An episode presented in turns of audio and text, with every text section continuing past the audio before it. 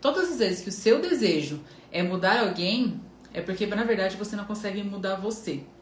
Paula, mas explica um pouco mais, assim, porque às vezes eu falo para minha filha, às vezes eu falo para minha mãe, às vezes eu falo para minha melhor amiga que eu quero é, que isso é bom para ela, porque isso é aquilo, né? Eu vou dar um conselho e ela não me escuta. Conselho a gente fala daquilo que a gente já vivenciou, tá?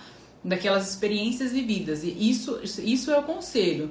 Agora, é, se você tá querendo falar porque você ama e a pessoa acata isso, é uma coisa, ok. É aquilo que eu falo, a gente aceita a opinião somente daquelas pessoas que a gente ama, né? Se eu acho que é viável, que talvez seja referência, talvez seja espelho para mim. Então é só por só dessas pessoas que a gente acaba acatando que eu aceito, falar da minha vida se importa, se eu me importo com ela ou se ela se importa realmente de fato e eu sei disso comigo. Oi, Júlia. Quando a gente fala sobre essa questão de o que eu vejo no outro, eu falo do outro, até coloquei esses dias, eu sempre falo aqui, né? Quando Pedro fala de Paulo, eu sei mais de Pedro do que de Paulo. Porque quando a pessoa fala da outra pessoa, na verdade, ela tá falando dela. Então, quando alguém fala assim, ah, mas a fulana falou XYZ, eu sempre busco ir na fonte. Tá, então vamos lá, deixa eu entender. Porque às vezes a pessoa fala A e chega para outra B, C e D. Então, toda vez que eu quero mudar alguém, eu vou dar um exemplo para ficar mais, é, uma analogia para ficar mais fácil de entendimento. Toda vez que eu falo pro meu marido, nossa, pelo amor de Deus, me irrita essa sua calmaria, você precisa melhorar isso. Na verdade, é que eu quero ser daquele jeito, mas eu não consigo, então eu faço esse apontamento. Então eu não falo dele, eu falo, nossa, eu sou tão irritada, eu sou tão estressada e eu queria ser tanto como você, mas eu não consigo. Então para, porque você fica esfregando isso na minha cara, fica esfregando essa dor, essa dor minha e isso tá me incomodando. Essa é a fala do inconsciente, tá? Que a gente chama de recalque, que eu vou explicar um pouquinho mais adiante ali. Então, aqui nós falamos do mecanismo de defesa. O que é o mecanismo de defesa? Isso já explica. O mecanismo de defesa é algo que é para te defender. Então, a gente isso se manifesta. E eu falei na live anterior que tomar cuidado com o mecanismo de defesa. Tem quatro mecanismos que a gente não pode né, utilizar, não pode praticar. E aí a gente tem outros que é até bom a gente praticar, mas tem quatro que a gente é, são mecanismos de defesa negacionais, que a gente fala, a gente nega esse mecanismo de defesa que são mecanismos de defesa da, esse que, que eu tô falando agora é um mecanismo de defesa da projeção. Eu projeto no outro aquilo que eu é, tô vendo dentro de mim. Eu projeto no outro aquele meu recalque, aquela, aquele meu incômodo, aquilo que eu quero mudar e não consigo. E aí você quer que o outro se transforme porque você quer que ele se adeque a você. É como se o outro fosse uma forma. Ah, eu quero que o fulano seja do jeito que, eu, que ele. Eu já falei pra ele, se ele não mudar, quantas vezes já não ouvi isso? Eu já falei pra ele, se ele não mudar, eu vou largar dele. Ah, eu já falei pra minha filha que se ela não mudar, ela pega as coisas dela e sai de casa. Eu já falei isso. Porque aquele incômodo que, que, que gera em você de ver a pessoa é, ser daquele jeito e não conseguir, por exemplo, também, às vezes você fala assim, nossa, gente, olha como fulano engordou, nossa, meu Deus, mas ela não vê que ela precisa fazer uma dieta, ela tem espelho em casa. Só que aí eu falo isso pra pessoa, eu falo isso da pessoa porque eu tô incomodada comigo, com meu peso. É, ah, mas você já é magra. Não, mas tem alguma coisa na pessoa que me incomoda que eu, eu quero ficar atacando ela de alguma forma.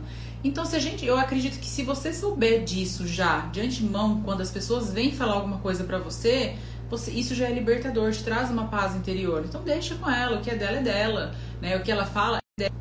Voltou. Entender quais são os mecanismos de defesa é justamente para nós entendermos quem nós somos. Então a gente tem aí de 8 a 11 mecanismos de defesa. Então toda vez que eu busco ter esse entendimento, que eu busco é, me adequar e me incluir nesse autoconhecimento, o livro da minha ignorância, né? Eu vou saber, ah, não, peraí, então se eu tô falando dele, putz, é verdade, de fato. Às vezes a calmaria daquela pessoa tá me incomodando. Quando a gente fala sobre neurônio espelho, eu me conecto com pessoas, eu vou falar um pouquinho aqui, até inclusive sobre a Duda Reis e o Nego do Borel, né? De citar como exemplo. É, toda vez que eu me conecto com a pessoa é porque tem alguma coisa nela ali que me, se assemelha a mim. Ai, Paula, mas esses dias eu até recebi um direct de algo que eu postei e a pessoa falou assim: Nossa, mas Deus me livre, eu não atraio pessoa depressiva. Ai, não, eu não sou essa. Porque eu só atraio traste, eu só atraio isso, eu só atraio aquilo.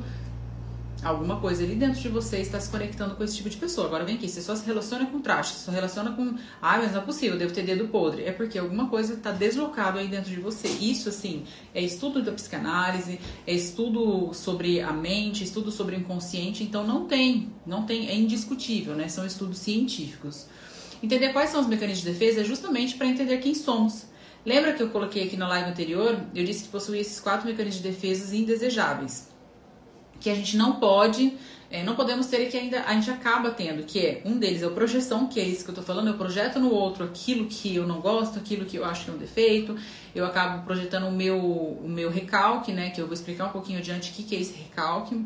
É, é, completamente diferente. Quando a gente fala em psicanálise, a gente fala sobre libido, sobre é, psico. É, a gente fala sobre psicossexualidade ou sexualidade, a gente não tá falando da sexualidade ou de uma libido sobre sexo. Até o pessoal falava assim, nossa, mas Freud estuda muito sobre essa questão de sexo, só falava sobre sexo. Não tem a ver, tá? Então, quando aqui eu falo sobre recalque, eu não tô falando do recalque da linguagem normal e comum que a gente está acostumado a ouvir. Quando eu falo sobre isolamento, regressão, eu também não estou falando de nada de dados comum, é completamente diferente e oposto. Então, quando eu chegar aqui é, e eu for falar sobre as fases né, de crescimento, todas as fases que a criança passa, fase, fase anal, fase fálica, é, da libido, não estou falando sobre o que vocês entendem normalmente sobre sexualidade no nosso contexto geral. Então aqui a gente fala do mecanismo de defesa de projeção, mecanismo de defesa de isolamento, regressão e conversão. Eu já expliquei um pouquinho na outra live o que seriam esses quatro mecanismos, então não vou adentrar muito, porque eu tô querendo fazer uma live de cada uma para vocês entenderem, desses 11, 8 a 11 mecanismos de defesa, para você se adequando e vendo, ah, não, parece que eu tenho ali. E fazendo uma autoanálise mesmo, né, que é essa funcionalidade, você se analisando e conseguindo montar, montar todo esse quebra-cabeça para chegar num contexto e ver. É difícil? É difícil.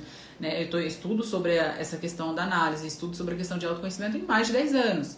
E todos os dias eu aprendo algo novo. Então, para você chegar no equilíbrio emocional, necessita sim de um acompanhamento diário, de um estudo diário, para você conseguir se adequar, para você conseguir mudar. Agora vem aqui, você nasce dos seus zero anos, agora está com 25, 30, 20, 40 anos e quer mudar em uma semana, um mês, isso não vai acontecer. Então, é um processo de paciência e um processo que você não volta a regredir né, no seu passado. Se você entra nesse caminho, é o resto da vida.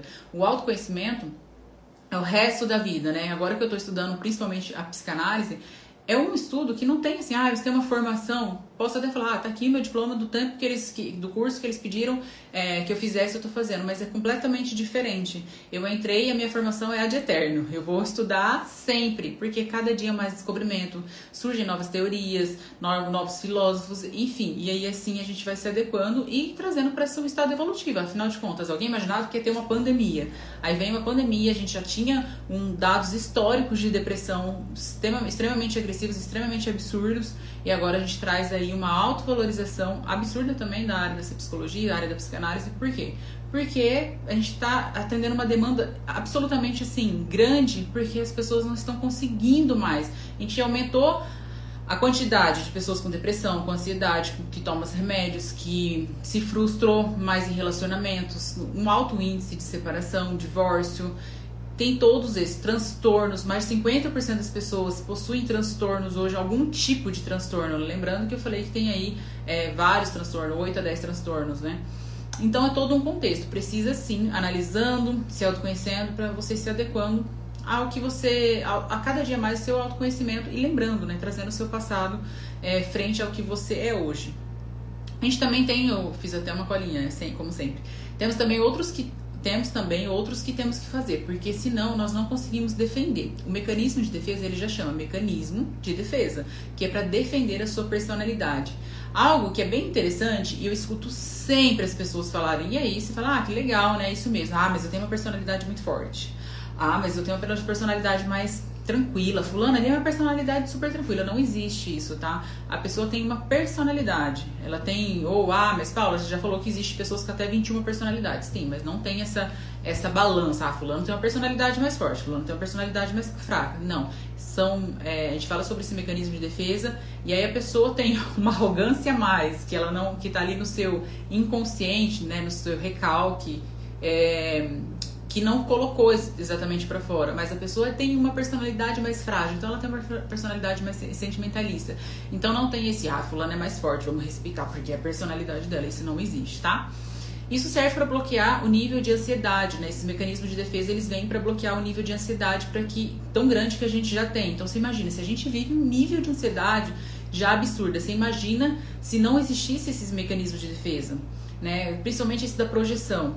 Para eu me sentir melhor, para eu sentir mais aliviada, eu projeto a minha dor no outro.